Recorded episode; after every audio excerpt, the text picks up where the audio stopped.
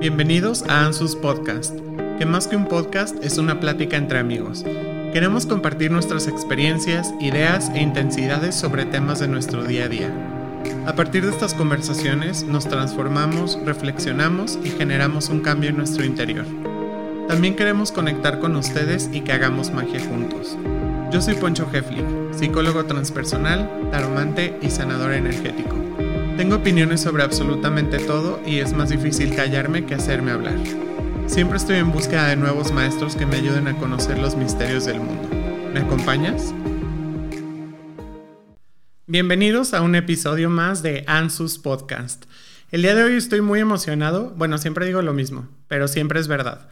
Hoy tenemos un invitado muy muy importante que pues nos va a ayudar a acomodar algunas de las ideas que ya hemos comentado en algunos capítulos de la primera temporada respecto al dinero y a la abundancia. Tenemos a el magnífico, maravilloso asesor en finanzas personales, Alex Gutiérrez. Alex, ¿cómo estás? Hola Poncho, muy bien, gracias por la invitación y pues es la primera vez que voy a participar aquí. La verdad es que estoy algo nervioso porque no sé a qué vine, pero estoy con toda la actitud. Perfecto. Pues mira, venimos nada más a platicar, a que nos ayudes a acomodar algunas de las ideas y de los mitos que seguramente tú te enfrentas con ellos todos los días. Pero para ponerte un poco en contexto, aquellos que no hayan escuchado eh, los episodios de la primera temporada, que seguramente habrá un par por ahí, hemos hablado mucho sobre cómo conectar con la energía de la abundancia, cómo a partir del trabajo que hacemos emocional, con las relaciones con nuestros padres y tal, y esos hábitos un poco tóxicos que a veces heredamos de pues malgastar el dinero o no ahorrar o conectar como con la pobreza extrema y que siempre nos falta el dinero. hemos estado hablando mucho de cómo desbloquear esa energía, de cómo hacer que fluya esa, esa conexión, digamos, más sana con el dinero. Y pues ha sido un tema más bien de justo, ¿no? De acomodar el aspecto emocional, a veces el aspecto energético, pero a mí me gustaría que habláramos ya como de la, de la energía más tangible, pues como ya tengo el dinero, ya lo estoy empezando a generar o me está costando trabajo, lo que sea, pero me parecía muy importante que trajéramos a alguien que nos hablara como ya mundanamente en el día a día cómo funciona el dinero, qué se puede hacer con él o qué es lo recomendable. Y bueno, pues ahí tú tienes toda la experiencia del mundo. Súper bien, súper bien. Bueno, pues a grandes rasgos, eh, siempre tenemos que, cuidar lo que hacemos con, el dinero que recibimos, ¿no? De entrada, primero, pues hay que, hay que buscar la manera de estar generando ese, ese ingreso. Y una vez que se genera el ingreso, pues hay que cuidar eh, el destino que le estamos dando a cada peso que está llegando a nuestras manos. Porque si bien, como tú lo decías, la, educación financiera que tenemos actualmente en México eh, viene pues principalmente de nuestros papás y sobre todo hay, hay tabús donde pues prácticamente está prohibido hablar de dinero en casa, ¿no? estoy hablando a lo mejor de una o dos generaciones hacia atrás con tus, con tus tíos, con tus abuelos, tocar el tema del dinero híjole, es algo que estaba prohibidísimo, menos este, preguntarle a alguien cuánto gana, ¿no?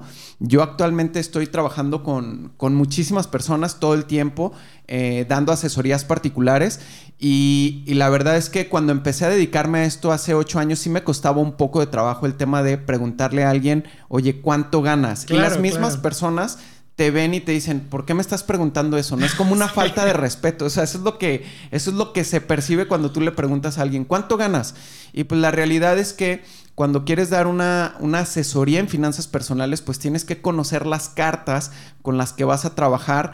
Eh, como lo decías, Hace, hace, un momento, hay personas que dicen, bueno, es que vivo al día. Bueno, ¿y quién no vive al día? Porque hay muchísimos este, tipos de ingresos en México. Este, hay ingresos donde trabajas por tu cuenta, donde le trabajas a alguien más, donde a lo mejor ya tienes un negocio, tienes una empresa. ¿Y qué crees? De, por ejemplo, en una empresa, desde la persona que que hace el aseo, que a lo mejor pudiera tener como, como el ingreso más bajito en ese organigrama, hasta el director, pasando por gerentes, por ejecutivos, por administrativos, todos reciben cantidades diferentes de dinero, pero La gran mayoría vive al día. El que gana 7 mil pesos al mes, pues vive con esos 7 mil. El que gana 15 mil, vive con esos 15 mil. Y luego ves a amigos o familiares que a veces ganan 40, 50 y luego uno que otro por ahí que anda en los 100, 150 mil pesos mensuales.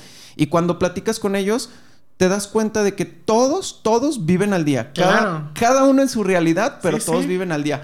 Entonces sí es importante eh, de entrar a identificar el ingreso que tenemos, si es realmente pues con lo que queremos estar y con lo que queremos satisfacer nuestras necesidades al día de hoy. Y si no estamos a gusto, empezar a cambiar ciertos hábitos que tenemos respecto del dinero, porque a final de cuentas eh, podrás recibir mucha información, podrás leer muchos libros de educación financiera o podrás conocer historias de éxito, pero a final de cuentas todos eh, casi, el mis, casi es el mismo mensaje en todo, ¿no? Es simplemente los hábitos y lo que tú haces. Y muchas veces los hábitos que tú tienes a diario con el dinero que vas percibiendo son los mismos y se van transmitiendo, como bien lo decías, del abuelito a la mamá, al hijo, al nieto, y así ahí va de generación en, de generación, en generación. Entonces, sí es importante identificar cuáles son los hábitos que no nos están favoreciendo para empezar a corregirlos. Y digo para empezar a corregirlos porque muchas veces traes una, un tema de generación en generación tan arraigado que muchas veces es ni siquiera es consciente, o sea, es un tema inconsciente y hay que empezar a modificar ciertas cuestiones y se hace con pequeñas acciones, no puedes cambiar todo de un día para otro.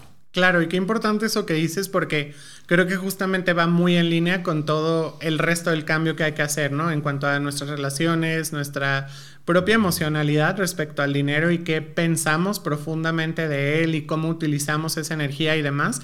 Y algo que, que yo me quedé de aprendizaje de las primeras veces que hablamos tú y yo fue que para mí era como muy lógico el tema del dinero, según yo, ¿no? Porque para mí era súper sencillo decir, a ver, pues es que esto no es nada más que matemáticas simples, sumas y restas, y ya puedes decidir todo lo que tú quieras sobre dinero. Y realmente después de platicar contigo me di cuenta que hay todo un contexto mucho más amplio de eso y que conocer sobre el dinero no es solamente poder hacer esa suma y resta de cuánto gano y cuánto gasto, sino que conocer las diferentes opciones que hay, los diferentes eh, vehículos que hay, no sé, para ahorrar, para invertir, etcétera, también son una parte importante de la ecuación. Yo me acuerdo, por ejemplo, que la primera vez que platicamos, yo, yo tenía como esta inquietud de, de que ya estaba llegando como un punto en mi, en mi carrera profesional donde sentía cierta estabilidad. Entonces decía, ok, bueno, ya puedo llegar al final de mes y pagar mi renta sin tener que haber planeado cada centavo que entró a mi poder. Eh, y había una parte de mí que decía, bueno, qué chido. Y podía usar ese dinero para, no sé, pedir cosas de Amazon o... Me di cuenta que realmente lo estaba gastando, se estaba fugando en estupideces, literal. Y entonces dije, a ver, quiero encontrar una manera de hacer algo inteligente con ese dinero para que tampoco 10 años después solamente tenga una inversión de monitos de superhéroes y nada, y no algo que me fuera más importante, pues. Y me acuerdo que muy arrogantemente dije, pues yo creo que pronto puedo, no sé, pagar una propiedad o algún inmueble o tal y dejar de pagar una renta. Y después de hacer como el análisis que muy bien mencionas, que a mí, por ejemplo, me incomodó como esta parte de decir cuánto gano y en qué estoy gastando y tal, que pues obviamente es una parte muy importante de, de lo que después serán tus recomendaciones. Yo me acuerdo que concluimos que para mi situación financiera en ese momento era más inteligente seguir rentando que comprar una propiedad. Y después me enteré que ese era el mismo caso para muchas de las personas cercanas en mi círculo que en algún momento también tuvieron alguna conversación contigo o que por su cuenta llegaron a esa conclusión. Y creo que esa es una de las cosas que, que justamente a nivel cultural nos causan un shock impresionante porque siempre la recomendación es haz tu propio patrimonio, así te cueste sudor y sangre, pero que tengas un lugar donde caer muerto que sea propio. Cuéntanos un poquito sobre ese, como ese mito o esa concepción que tenemos. Mira, pre precisamente, digo, a final de cuentas, pues no deja de ser una creencia y no deja de ser un tema cultural en México. Mm, siento yo que tiene mucho que ver la educación en general y a final de cuentas en una escuela pues tanto ni, ni pública ni privada, eh, pues ahora sí que en la educación básica, ¿no? Este, hablamos de primaria ya cuando sabes sumar y restar, en la secundaria, nunca nos van a hablar de educación financiera. Y no, jamás. Y no quiero meterme a temas de conspiración, orden mundial, etcétera. Simplemente al sistema le conviene tener gente ignorante para que siga funcionando, ¿no? la esclavitud moderna, por llamarlo así. Wow. Porque nos han educado.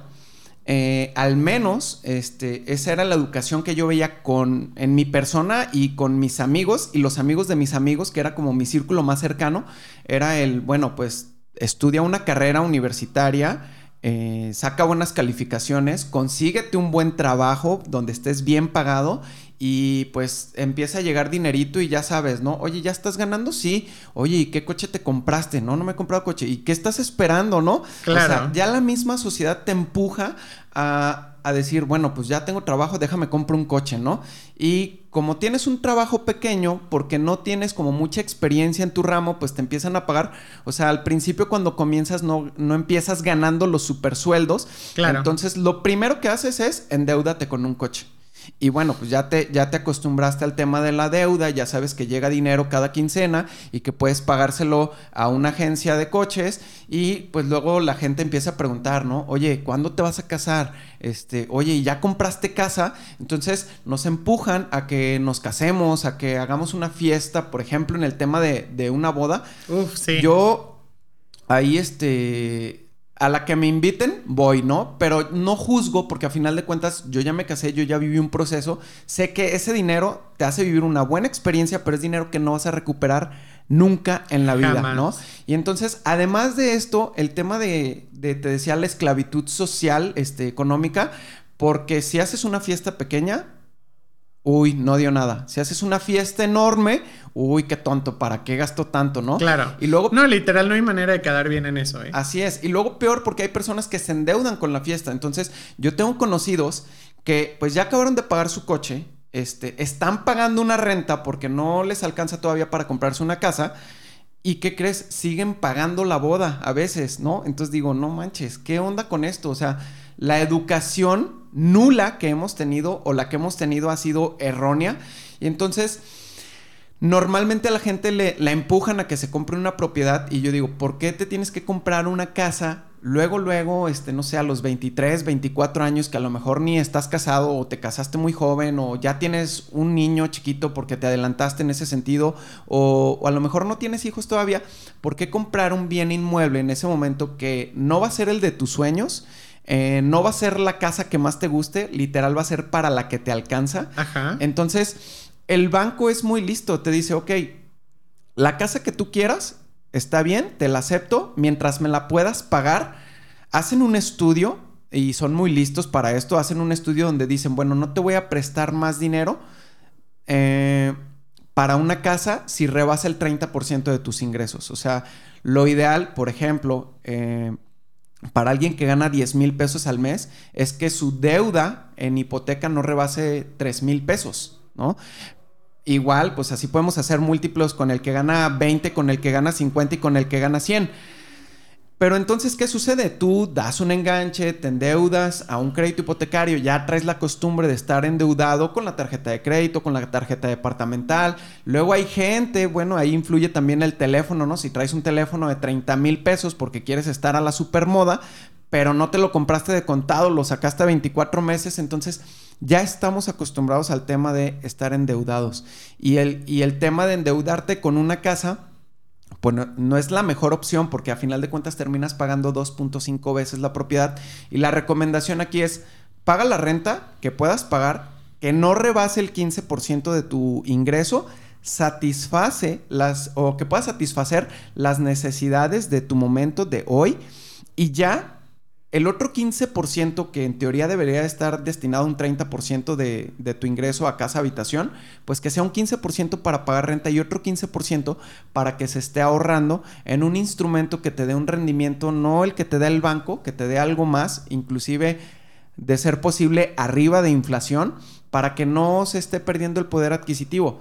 Y a lo mejor en 10, 15, 20 años, lo mismo que duraría un crédito hipotecario, en ese momento te compras tu casa de contado y la pagas al precio real, al precio real que vale la casa, no al precio que te le quiere poner el banco. De esta manera evitas estar endeudado porque erróneamente volvemos a la educación financiera que se tiene es, oye, por ahí te dice el tío o tus papás, ¿no? Hijo, ya no estés pagando renta, solo estás echando tu dinero a la basura.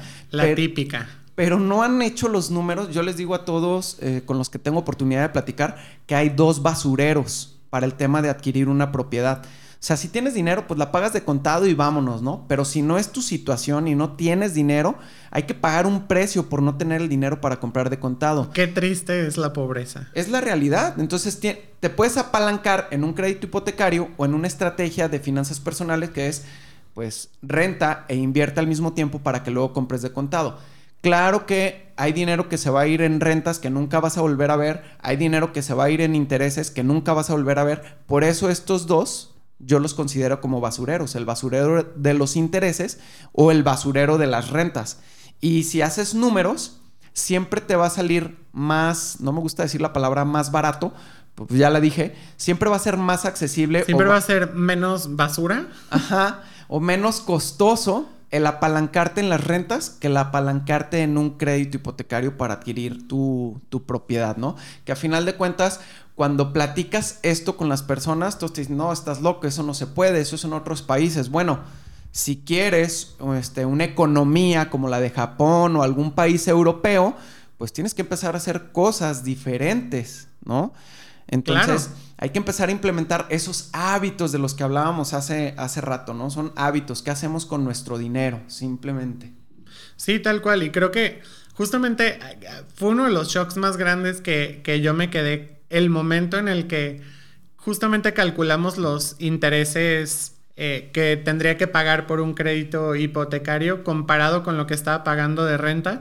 Y realmente había una diferencia muy significativa, no era como que dos, tres pesos. O sea, realmente había un valor económico muy tangible. Y yo sí recuerdo que ese simple hecho me dejó un tanto más tranquilo. Digo, por supuesto que quisiera seguir, quisiera ser esa persona que no tiene que tomar esta decisión y que tiene el dinero suficiente para pagar un bien inmueble y no preocuparse por cuál basurero elegir. Pero sí me dio bastante paz mental decir, bueno, ya no siento que el dinero que estoy invirtiendo en las rentas es dinero per se tirado a la basura, porque ya tengo esta información que antes no tenía y que yo creo que es el caso con mucha gente.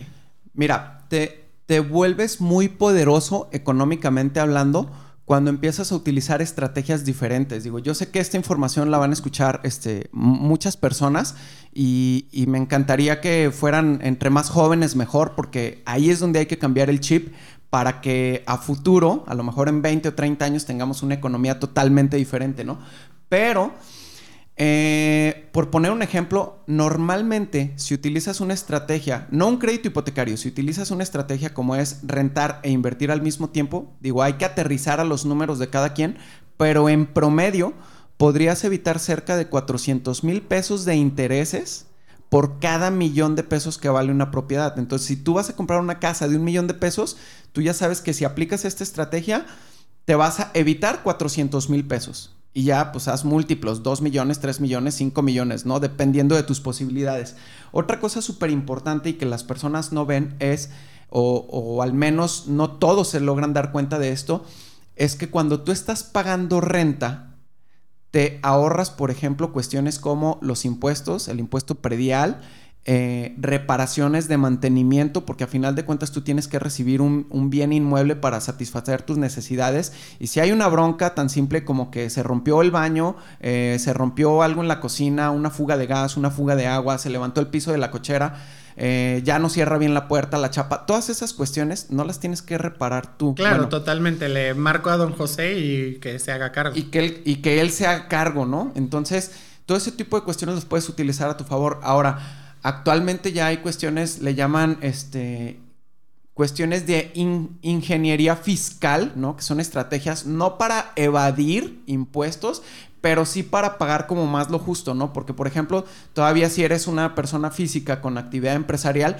pudieras pagar una renta, eh, pedir un recibo por esa renta, meterla a tu contabilidad y ayudarte a pagar menos impuestos, ¿no? Digo, hay estrategias, no vamos a, abondar, a, ahondar ahorita en ese tema, pero, pero hay ciertos beneficios, no nada más es echar el dinero a la basura en las rentas como tal, ¿no? Creo que otro mito muy importante o que, eh, que creo que es parte de este colectivo cultural es que necesitamos ganar muchísimo dinero para empezar a ahorrar o para poder empezar a ver otras opciones. O sea, creo que en esta mentalidad que mencionabas de vivir al día, siempre estamos esperando ese paso siguiente para destinar algo de dinero a ahorrar o a cualquier otra cosa que no sea vivir al día. Sí, ahí hay un tema súper importante porque muchas veces lo vemos como a futuro, ¿no? Oye, pues cuando yo gane 20 mil pesos al mes, cuando yo gane 50 mil pesos al mes, híjole, cuando llegue a ganar 150 mil, 300 mil, medio millón de pesos al mes, voy a empezar a hacer y a deshacer y voy a... No, no, no, es que son hábitos y hablamos de porcentajes. No tiene que ser una cantidad de decir, oye, tienes que ahorrar 20 mil pesos mensuales o tienes que ahorrar 100 pesos cada mes. No, pues cada uno en su realidad hay un traje a la medida que tiene que armar y a final de cuentas es un porcentaje el que tendrías que empezar a destinar para el ahorro, para la inversión, para comprar tu casa, para cuando estés en la vejez o si tienes hijos y a lo mejor quieres ayudarlos con pues no sé, cuando lleguen a los 18 pagarles una carrera universitaria, si se usa en esos momentos, o ayudarlos a emprender algún negocio para que puedan despegar. O sea, siempre hay porcentajes que hay que ponerles una etiqueta a nuestro ingreso. Y, y no me lo creas, o sea, hablando hace ratito de que es como un tabú preguntarle, oye, ¿cuánto ganas? Platica ya más este, en, buena onda con un día ya no se vayan este, a echar chela con los amigos, reúnanse a analizar cuánto ganas, cuánto ahorras y pregúntense cuánto, cuánto tienen en ingresos cada quien. Y es en porcentajes, porque a lo mejor pensando en una empresa, oye, pues este, me junto con el gerente y luego me junto con un administrativo y, me, pues el que, el que hace el aseo o el policía también nos cae bien y, nos vamos todos a, echar una cerveza, ¿no? Pues platiquen y van a darse cuenta que es un porcentaje. A final de cuentas, yo recomiendo siempre para empezar a crear el hábito de ahorro que ahorres un 10% del ingreso que estás recibiendo. Ese 10% no te va a mermar, no te va a afectar para nada. Simplemente imagínate.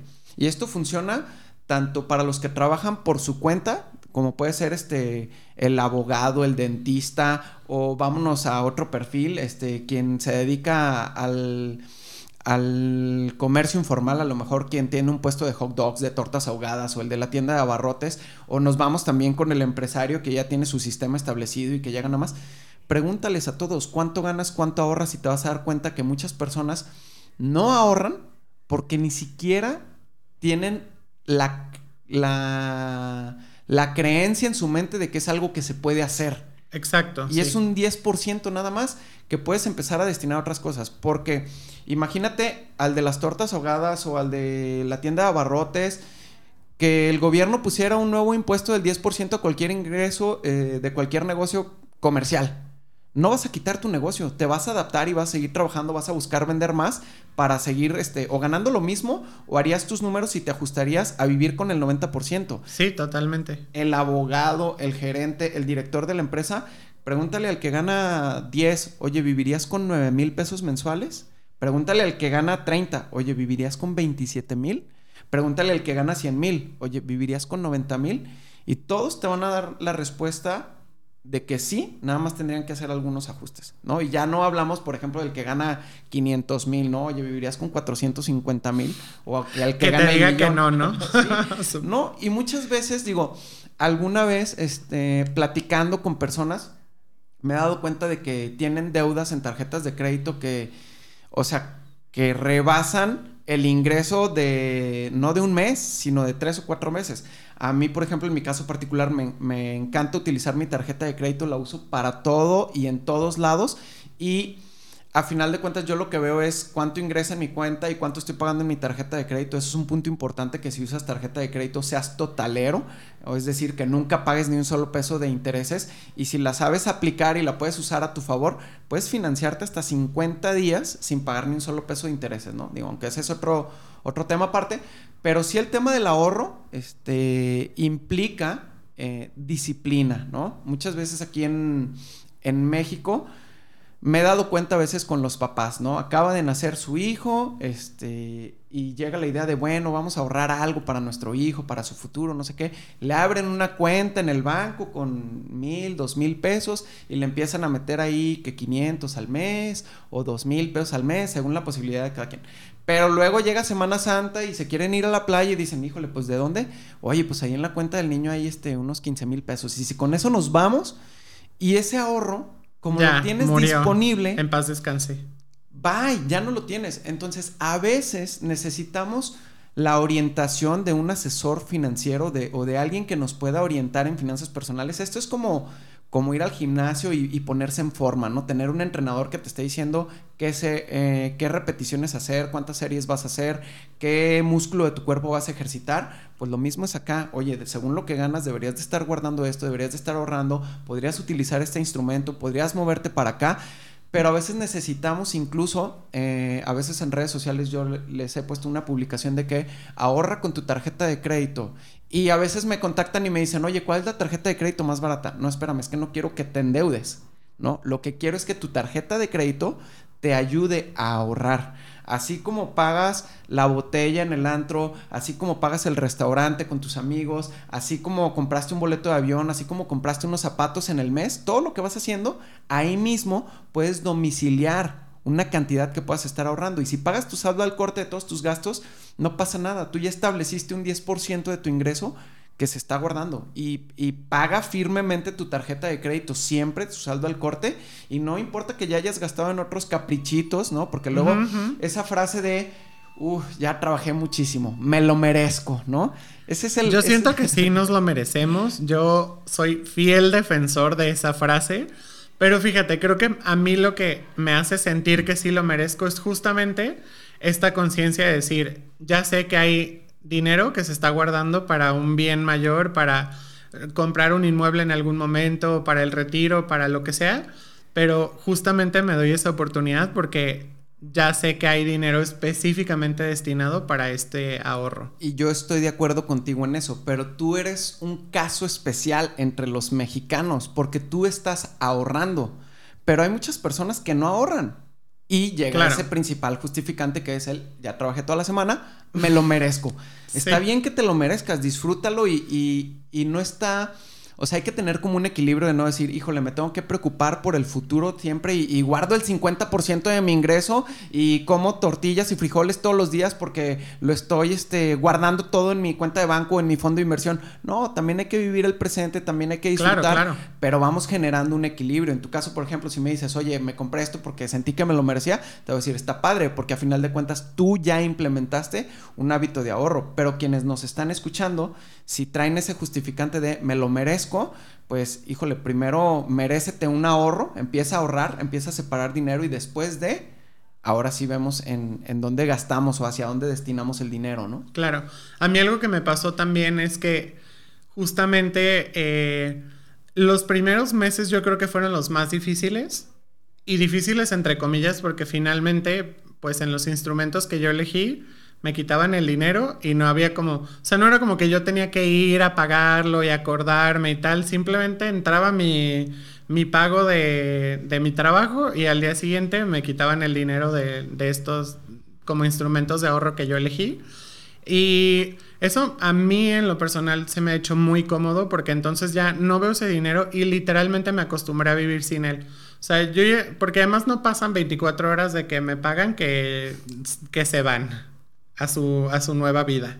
Entonces, realmente fue fácil acostumbrarme después porque simplemente no vuelvo a ver ese dinero, no es algo que, que ya haya tenido y que haya tenido que guardar para luego depositar o luego hacer. Entonces eso fue lo que me funcionó a mí, como que entre, se vaya por su cuenta y yo ya no lo vuelvo a ver hasta dentro de no sé cuántos años. Y, y eso está padrísimo. El otro día me, me preguntaban eh, alguien me dijo, oye, Alex, ¿cuándo es el mejor momento para, para empezar a ahorrar? Y yo le respondí a esta persona que le tengo mucha confianza y que alguna vez ya había tocado el tema, ¿no? De que empezara a hábitos de ahorro o algún plan que lo obligara a ahorrar. Me decía, Alex, es que ¿cuál es la mejor edad para, para empezar a ahorrar? Y como ya anda cerca de los 40, ¿no? Yo le dije, no, pues es que hace 10 años hubiera estado buenísimo. Hace 10 años tuviste que haber empezado, porque hoy pudiera entregarte a lo mejor según tu capacidad, ya conociendo los números de la persona, pues a lo mejor un millón de pesos. Imagínate que hoy yo te entregara un millón de pesos. El otro día estaba leyendo un libro donde decía es que si tú te compras un café de estas, eh, pues ya hay muchas marcas, ¿no? Ya no nada más está la, marca de la sirena, ya hay mucha competencia ahí, pero si tú te metes a una de estas tiendas eh, y te compras un café que es muy parecido al que pudieras hacer en tu casa, ¿no? Súper. Pero tú empiezas a ver que son 50 pesos diarios, diarios, diarios, diarios. Bueno, eran 50 pesos hace tres años, hoy son 70. 50, 70 pesos, no sé. Pero lo empiezas a, a, ver en el tiempo y dices, híjole, en un año sería esta cantidad de dinero, ¿no? Si lo ponemos en un número redondo, 50 pesos al día son 1.500 pesos al mes, en un año son 18 mil pesos, en 10 años son 180 mil, en 20 años son 360 mil pesos. En el cajón se echaron a perder, pero si están en un instrumento adecuado, podrías tener cerca de medio millón de pesos. Imagínate que te entregara medio millón de pesos sin esperártelo, nada más porque decidiste mejor tomar café en, casa en lugar de llegar a una tienda de autoservicio a tomar tu café. Pues sería divertidísimo irte de viaje sin preocupaciones, ahora sí porque te lo mereces, ¿no? Eh, o emprender un nuevo negocio que te genere más ingresos. O sea, es importante cambiar el tema de los hábitos. Muchas veces no lo ves porque dices, bueno, son 50 pesos. Eh, desde lo que le das al viene viene, desde lo que dejas de propina, desde lo que andabas en la tienda, este, en la plaza comercial y viste algo que se te antojó y nada más esa compra impulsiva impacta muchísimo en el futuro. Yo no estoy en contra de que te des tus lujos, de que te des tus caprichos, pero que sean a conciencia, vamos, o sea, que sepas dónde está, este, dónde va a quedar ese dinero. Hay una regla que el otro día escuché de, otro colega que decía, eh, no te compres algo, o sea, si andas en la calle y ves algo que te gusta, que es como nada más un capricho, si no traes en tu cartera cuatro veces lo que vale ese capricho, no te lo compres. Literal, nunca voy a comprar nada. Entonces, digo, hay, hay hábitos, ¿no? O sea, hay quienes no traen dinero, este, ya no se usa tanto, bueno, hay muchas personas que ya no utilizan el dinero físico, ya todo lo hacemos con, con, una tarjeta, con algún código de celular o con alguna transferencia, pero literal, si no tienes el cuatro veces lo que cuesta eso, ¿para qué te lo compras? Realmente analiza si lo necesitas, si no lo, si no lo necesitas y toma una mejor decisión, o sea, deja pasar un tiempo. a otra experiencia, por ejemplo, que puedo compartirte es que las personas que, ahorran conmigo en alguna ocasión, un chavo me habló y me dijo, Alex, de lo que tengo ahorrado y de lo que está disponible, necesito que me pases 200 mil pesos porque ayer fui a la prueba de manejo, eh, digo, no voy a mencionar marcas, pero Manejó un coche del año, acaba de salir, modelo reciente, línea nueva, entonces súper emocionado con la prueba de manejo, dice, lo voy a cambiar, les voy a dejar el que yo traigo, que literal era el, mismo coche dos años atrás, Ajá. Eh, los voy a dejar y ya con 200 mil pesos ya voy a traer el del año. dije, yo no lo haría, si tú lo quieres hacer, adelante, si tu coche ya no funciona, si ya no está en buenas condiciones, si ya creció la familia, está bien, si no, pues yo creo que no sería lo más correcto. Entonces, hay un trámite que se tiene que hacer que se tarda alrededor de cuatro o cinco días en que el dinero esté en la cuenta de la persona. Sí. Cuando le llega el dinero, le aviso, ¿no? Le escribo, oye, ya tienes el dinero en tu cuenta, ahora sí, pues felicidades, aprovechalo. Y me dice, ¿sabes qué, Alex? ¿Cómo te lo voy para regresarlo? Sí, literal, porque dijo, ya se me bajó la calentura del momento. O sea, literal, muchas veces en México y en los países de Latinoamérica compramos para satisfacer ese pequeño deseo Totalmente. Que solo dura unos instantes, ¿no? Cuando sacas un coche de, agencia, alguna vez me pasó que saqué un coche con quemacoco, no sé qué. Puta, los, los primeros 15 días, ya sabes, vidrios abajo, quemacoco abierto, estéreo, todo lo que da. De ahí en más, en la vida volvió a abrir el quemacoco. Entonces digo, ¿qué onda, no? O sea, pero así vivimos. No, y de pronto hay como cambios muy, muy sencillos Por ejemplo, yo que soy adicto número uno de comprar por Amazon. De hecho, o sea, literal, atrás de ti hay cajas de Amazon. este, a mí algo que me sirvió muchísimo fue desinstalar la app de mi celular. Porque si a fuerzas, a fuerzas tengo que esperar a estar en, en una computadora, o sea, meterme a la página y tal. O sea, realmente ha sido un proceso de pensar si es algo que realmente voy a utilizar, que realmente quiero y no solo algo que vi en el momento y que me llamó la atención y le di comprar en el calor del momento. Y esos dos, tres pasos adicionales que tampoco estoy diciendo que sean difíciles ni mucho menos, pues finalmente estoy frente a una computadora eh, suficiente tiempo como para que tampoco sea un obstáculo, realmente sí han hecho una diferencia para mí de bajarle un chorro a mi gasto ahí y realmente comprar cosas que estoy consciente de lo que estoy invirtiendo en ellas y no es nada más como justo el calor del momento. Y hay otro tema que se me hace muy importante que hablemos porque creo que hay un tema en nuestra generación que es mito y a la vez no es mito. El, el tema de de qué va a pasar con nosotros al momento de hacernos viejos y retirarnos. Para mí, cuando, cuando recién nos conocimos, para mí fue un tema importante porque yo, por ejemplo, no estoy casado, no tengo hijos, o sea, realmente, digamos que si la vida va en esa misma dirección, voy a depender de mis ingresos para mi vejez, mi retiro y tal. Y digo, si esa situación cambia, pues qué maravilla, pero si no, yo sí quería tener como cierta certeza de que iba a estar preparado para ese momento. Y creo que es algo que nuestra generación no tiene muy contemplado. Creo que ya es más común escuchar que la gente tiene conciencia de que todo está valiendo madre 100% y que si no hacemos algo proactivamente, no va a haber manera de generar dinero o vamos a tener que trabajar hasta que seamos súper, súper, súper viejitos. Pero creo que todavía no hay mucha conciencia de qué sí se puede hacer o cuáles son las opciones que pudiéramos empezar a, implementar hoy o acciones que pudiéramos empezar a implementar hoy para que llegado ese momento ya no sea solamente el drama de, ah, es que a la generación de mis papás les tocó más fácil, que sea como, bueno, sí, tenemos esa conciencia, pero ¿y qué vas a hacer con tu situación actual? No es solamente quejarte, sino cómo proactivamente pones tus recursos a que no sea un problema cuando realmente cuente. Mira, ese, ese tema que abordas es súper, súper importante. Eh, me dan ganas de llorar a veces de, de la situación, es una realidad porque cuando empiezas a ver números, estadísticas, o sea, los números son muy fríos y son datos duros. Entonces, muchas veces la educación financiera que traemos desde antes, pues es la cultura del gasto. ¿Para qué ahorro, no? O ya ahorré, pero me lo voy a gastar. Ya ahorré, déjame compro coche. Ya ahorré, deja voy a, de viaje al extranjero, ¿no? Ya ahorré, déjame doy mi lujo, ¿no? Ya ahorré, déjame compro la bicicleta, no sé qué. Todo es, voy a ahorrar para gastar. Y eso es algo importante, porque venimos creciendo con esto. Mencionabas algo muy fuerte que es a mis papás les tocó, a mis abuelos les tocó, pero cuando empiezas a, ver los números y la estadística, pues te das cuenta de que esto no miente, ¿no? Digo, no quiero culpar a los gobiernos o a los encargados de hacer ese análisis, porque a final de cuentas, aquí hay un factor muy importante que se llama esperanza de vida. Ajá. Entonces, hace algunos años, el siglo pasado, las personas a lo mejor a los 50, 55 años se morían y se morían de viejos, ¿no? Pero luego ha venido avanzando la tecnología desde, o sea, tú ahorita te pones, digo, es un tema muy amplio, pero yo, por ejemplo, veo a, la, a mi abuela, ¿no? Que tiene noventa y tantos años y digo, no manches, o sea, le tocó ver que hubiera una televisión, que hubiera radio, que la televisión fuera blanco y negro, que después fuera a colores.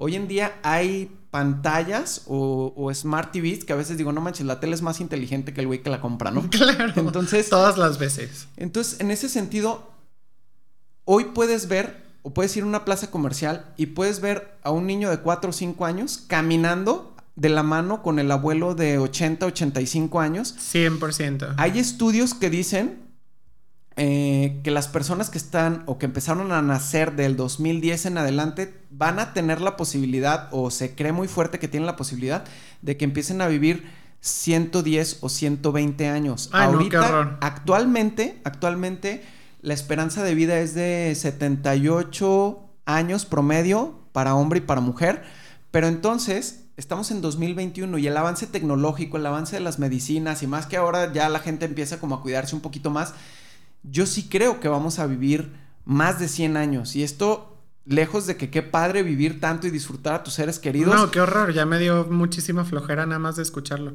Va a ser un problema, va a ser un problema. Yo en lo personal digo, me gustaría vivir más de 100 años si no soy una carga para nadie. Y si no soy una carga para nadie me refiero a poder ir al baño yo solo, a poder comer yo solo, a poder salir a caminar o a correr o andar con mis nietos o mis bisnietos. O tus tatara, tatara. Sí, claro. Y un punto importante además en el tema económico, no tenerles que pedir dinero, ¿no? Pero entonces hay que hacer este análisis. Antes las familias tenían 8, 10, 12 hijos. Entonces la, la población productiva que se encontraba trabajando pagaba impuestos o mandaba dinero al sistema de pensiones y pues los que iban siendo más viejos se mantenían de ahí. Pero empezó un momento en el que las familias empezaron a 8 hijos, 6 hijos, 4 hijos. En la actualidad la mayoría de las familias busca dos hijos, a veces uno nada más, ¿no? En países, por ejemplo, como China, ya hay una regla donde solo puedes tener un hijo. Sí, literal. Entonces, es un tema bien complicado. Digo, no, no es que nos, no es que yo los quiera espantar, simplemente ya no se preocupen, más bien o, hay que ocuparnos de esta situación, ¿no? Pero entonces, nosotros ya no vamos a poder tener una pensión. Eh, yo, por ejemplo, conozco personas que se han pensionado con la modalidad 40 porque pertenecen a la ley 73 del IMSS y híjole, hay pensiones hasta de 50 mil pesos que se van actualizando con la inflación y que son vitalicias. Sí, están perrísimas. Y que solo se les pedía que hubieran trabajado o que tuvieran por lo menos 500 semanas cotizadas ante la seguridad social, que estos son 10 años, ¿no? Pero ¿qué crees? Para todos los que nos dimos de alta en el IMSS después de 1997, o sea, todos los millennials ya, ¿no? Pues ya no existe la modalidad 40 de la ley 73, ya somos ley 97, tenemos Afore y para poder conseguir una pensión tenemos que tener por lo menos 1250 semanas cotizadas, que es algo así como 24 años. Y hay que cumplir una serie de requisitos para que te puedas pensionar. Hay algo que le está llamando el gobierno como pensión garantizada, que va a ser un salario mínimo. Hoy, no sé, el salario mínimo debe estar sobre los 3 mil pesos al mes, pero yo siento que yo no vivirá con un salario mínimo y menos en mi retiro cuando yo estoy pensando en que quiero disfrutar, quiero viajar, quiero, pues ahora sí que todos los días van a ser como domingo, ya me salí de bañar, ya me desocupé, vamos a ir a desayunar con mi con la abuela, ¿no? O con los nietos, ¿qué vamos a hacer? Me encanta me encanta ese plan de que todos los días sean domingo. Sí, nada más que es bien preocupante porque normalmente cuando gastas más dinero, cuando estás en una etapa laboral de, de trabajo, o cuando estás de vacaciones. O, cuando ya siempre es domingo. ¿No?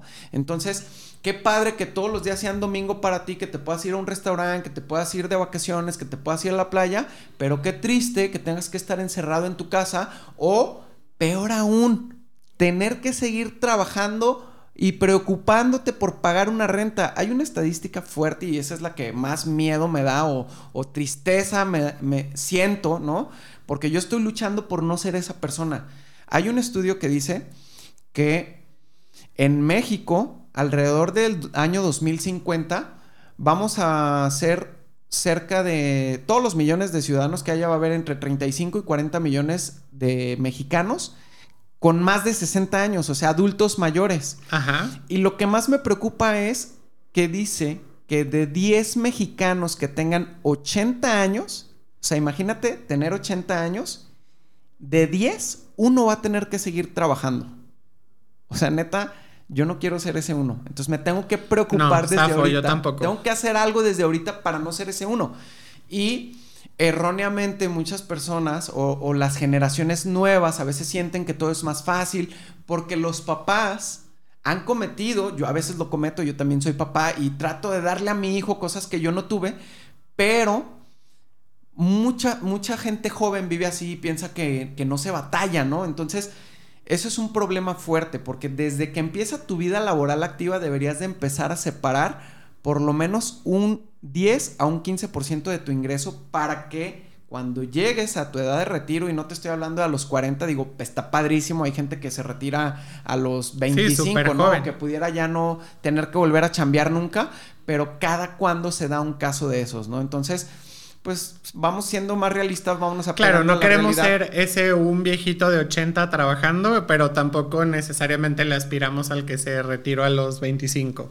bueno, yo, ya, yo ya pasé esa edad, yo ya no, no alcancé. bueno, también hay, muchos ejemplos, ¿no? Porque por a, a, mí me gusta de vez en cuando meterme a la lista de Forbes para ver quiénes son este, las personas con más dinero en el mundo y luego empiezas a ver el top 10 y me encanta el, dueño de esta aplicación que nos tiene embobados a todos, ¿no? Facebook ahí. Este, pues es un güey que tiene dos años más que yo, ¿no? Tiene 37 años y está en el lugar 5 o 6 con cerca de 100 mil millones de dólares. Wow.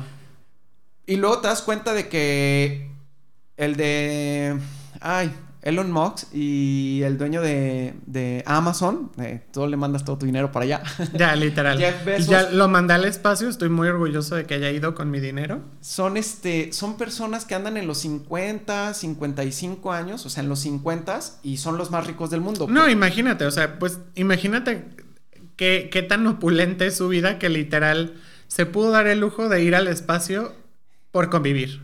Sí, sí, sí puede ser opulente o a lo mejor más bien decir, tener el orgullo, ¿no? De yo y mi empresa logramos ese sueño que para muchos o muchos tenían desde pequeños, poder ir al espacio. Yo lo logré y a lo mejor lo podemos ver como presunción, como opulencia, pero sin embargo, ahorita me hiciste recordar de alguna imagen donde está el dueño de Microsoft y el dueño de Facebook, eh, que dicho sea de paso, el de Microsoft va a andar sobre los 70 años y, y pues ya sabemos que Mark anda sobre los 30 y tantos pero se ven y no traen ni una sola ropa de. Ah, claro, sí, ya sé que me, de marca, no sean, no traen nada de marca. Entonces, alguna vez o el otro día vi este, un, no recuerdo si era, en qué documental fue que decían que las, por ejemplo, la, las marcas de ropa, de accesorios como relojes y todo eso, dice es que nosotros, nuestro target no es la gente rica, es la gente pobre que quiere aparentar ser rica. Los wannabes. Entonces, cuando yo vi eso, dije, pues tienen toda la razón y tienen un supermercado porque a final de cuentas todo mundo quiere ser,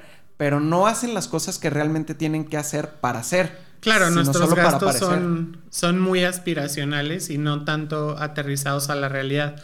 Y eh, conforme fuimos platicando, nos ibas hablando más o menos de porcentajes. Vamos así haciendo un resumen para que quienes nos están escuchando ahorita agarren ahorita el 100% del dinero que están percibiendo. Cuéntanos idealmente en qué se debería de ir esos porcentajes. En un caso promedio, yo sé que cada quien tendrá sus necesidades y tal, pero así aviéntanos un caso general de Juan Pérez que, quiere empezar a ahorrar y eh, empezar a ser más inteligente con su dinero. Lo principal que deberías de, enfocarte en lograr tener es un fondo de emergencia, ¿no? Nadie o la gran mayoría de los mexicanos estábamos, no estábamos preparados para un tema de pandemia. muchas personas se quedaron sin empleo, muchas personas eh, quebraron su negocio, muchas personas se les ocurrió y emprendieron y les fue muy bien. Entonces, lo primero que habría que hacer es crear un fondo de emergencia. Lo ideal en un fondo de emergencia es que tú tengas así como lo más básico, o sea, tres tres meses para sobrevivir sin tener que trabajar. O sea, tres meses, eso es como lo más básico. Ya si quieres tener un fondo de emergencia un poquito más holgado, pues lo recomendable serían seis meses, ¿no? Que más o menos a veces es lo que se tarda la gente, ¿no? En, reencontrar o reacomodarse en una chamba cuando hay recorte de personal o cuando hubo una separación laboral. Entonces, lo ideal sería seis meses. Básico, tres. Paso número uno, fondo de emergencia. Fondo de emergencia, urge, ¿no? Eh, en el tema del ahorro, lo recomendable es que ahorremos un 30% de nuestro ingreso. Y aquí muchos, muchos van a decir, oye, este loco. O sea, ¿cómo Sí, yo ya me desmayé. ¿Cómo quieren que viva con el 70% de mis ingresos, no? Pues sí, eso sería lo ideal. 10% tenemos que mandárselo ya derechito y sin ver a ese viejito que vas a hacer algún día. Ya mándaselo. No sé si vas a llegar o no, pero lo que sí es que te firmo donde tú quieras, que si llegas a viejito, no quieres depender ni de tus hijos, ni de tus nietos, ni quieres estar esperanzado a lo que te dé el gobierno. Entonces, hoy, págate, porque de todas maneras, la gran mayoría va a envejecer, pero pocos van a crecer. Entonces, empiézate a pagar a ti primero un 10% que vas a cobrar cuando estés viejito. O sea, mándaselo ya para allá. Me encanta esa forma de verlo que es pagarte a ti. Sí, es que a final de cuentas muchas veces no ahorras para el retiro porque no conoces a ese viejito que vas a hacer, no lo has visto, no ha entrado en tu cabeza. A Don Alex. Sí, claro, no, no lo conoces, entonces prefieres hoy gastártelo con tus hijos, volverlos a llevar a Disney, comprarle una camioneta nueva a tu esposa, o hacer una super fiesta infantil para tus hijos, o irte de aniversario a Dubai. Digo, está padre en la medida de lo posible, pero vámonos por prioridades, ¿no? Entonces, págate a ti mismo, mándale dinero a ese viejito que vas a hacer algún día, ahí va un 10%. Otro 10% sería para tus gastos o tus metas de mediano plazo, ¿no? A lo mejor que te vayas preparando por si quieres ayudarle a tus hijos a trascender. Hablábamos de que les pudieras pagar una carrera universitaria o que los ayudaras a despegar con, con, el arranque de su negocio o simplemente para que te compres una casa de contado o si ya tienes la primera, pues que vayas por la segunda, ¿no? Entonces, otro 10% es para el mediano plazo. Y hay un 10% que es para el corto plazo, ¿no? Para las compras que ya vas a, que tú sabes que vas a hacer de aquí a dos años, ¿no? A lo mejor que tengas que cambiar tu coche ya porque ya tiene algunos añitos o que quieras hacer algún viaje, pero cosas de corto plazo, ¿no? Entonces, vamos separando este 30% en largo plazo 10%, mediano plazo 10% y corto plazo 10%. Ok. Y este 10% de corto plazo no lo confundas con el fondo de emergencia. El fondo de emergencia son tres meses para sobrevivir sin trabajar por alguna emergencia, o alguna contingencia, ¿no? Claro que si este dinero lo puedes tener en algún fondo de inversión o en algún instrumento donde no se esté evaluando como a lo mejor en, en dólares, en oro o en plata no, porque a final de cuentas cuando es una emergencia pues lo quieres cambiar rápido, ahí pudieras tener una pérdida por, por vender rápido o malbaratar tu, tu activo, ¿no? Entonces a lo mejor una moneda, moneda que rápido puedas cambiar, a lo mejor euros o dólares o incluso en unidades de inversión o UDIs, ¿no? Eh, esa sería la opción, como el, panorama de corto, mediano y largo plazo y no confundir el, fondo de emergencia con el corto plazo. Ok. Y el 70% restante para los gastos del día a día, renta, colegiaturas, gasolina. Gástatelo en lo que quieras. Si haces el 30%, el otro 70%, no pasa nada si te lo gastas en lo que tú quieras. Amazon. En casa, en coches, en Amazon. en mandar a Jeff Bezos a Amazon. Digo, al, espacio. otra vez. claro que sí. O sea, a final de cuentas son hábitos. Yo sé que el, el 30% ahorita es como complicado, pero hace rato les puse un ejemplo de el 10% todos podemos, solo es querer. Incluso hay una recomendación que, les hago por, por, aquello que me decías de, oye, yo por ejemplo ya quité la aplicación para comprar desde el teléfono y ahora tengo que ir a la computadora y todo así.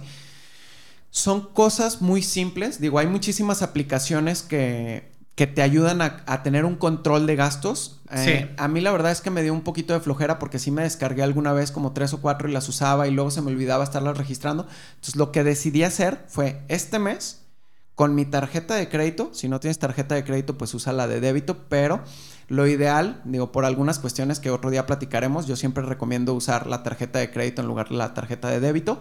Pero entonces, todas tus compras del de, mes, los chicles de la tiendita, si fumas y te compras una cajetilla de cigarros, pues la cajetilla de cigarros, eh, todo lo que se pueda comprar o lo que tengas que comprar, cómpralo con tu tarjeta de crédito. Y al corte, de tu tarjeta de crédito, cuando vayas a pagar el saldo, vas a ver tu realidad. Revísala y vas a decir, no inventes. Si ahorita estás diciendo, este güey está loco y te dio miedo, es porque seguramente no estás gastando como deberías de gastar tu dinero. Entonces, cuando pagues con tu tarjeta de crédito, te la vas a pensar dos veces. Y una vez que ya estén ahí, yo lo, yo lo hice en un principio, porque a final de cuentas ya estaban registrados en mi estado de cuenta todas las compras que yo había hecho. Entonces, luego veía ah, cabrón, una ida este, al Oxxo de 800 pesos, sí, pues yo me ofrecí para comprar las chelas, ¿no? Y era la cópera, pero luego ya no me dieron la cópera, entonces yo aporté las chelas de la reunión o la botella, o yo pagué esto, o... Este, Esas cosas del día a día que uno realmente no lleva el control. O te das cuenta a veces que en el mes, digo, está bien, si lo puedes hacer y te sobra, padrísimo, ¿no? Pero yo hubo un mes que me di cuenta y dije, híjole, este, seis veces a un restaurante y, pues la cuenta ya no son de 300 pesos, ¿no? Ni de 500.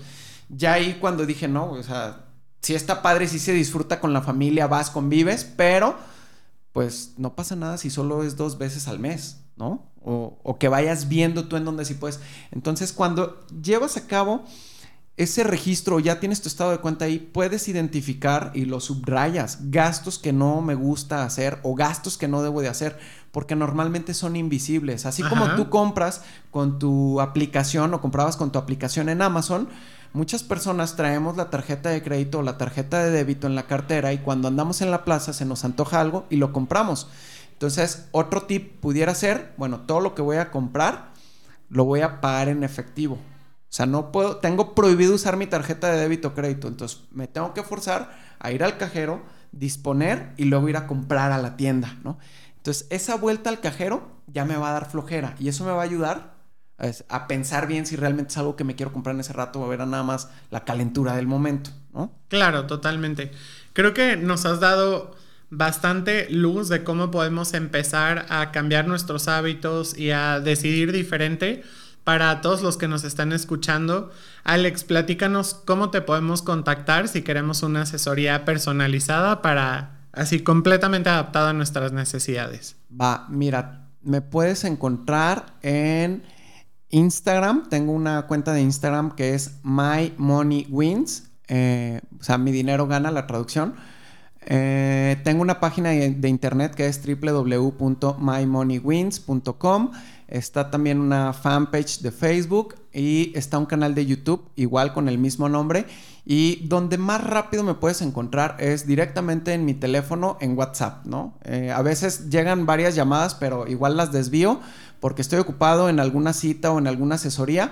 No pasa nada si te desvía la llamada, escríbeme un mensajito de WhatsApp en el 33 10 83 36 77. Lo repito, 33 10 83 36 77 y ahí estoy disponible. Uh, la idea es ayudar, o sea, si tú me preguntas eh, algún tema, alguna orientación, todo lo que esté de mi parte lo voy a hacer para que tú puedas mejorar tus finanzas. Muchísimas gracias, Alex. Y yo les voy a dejar también todos estos datos en la descripción para que ahí ya nada más le piquen con su dedito, se vayan a sus páginas y se puedan comunicar con Alex directamente.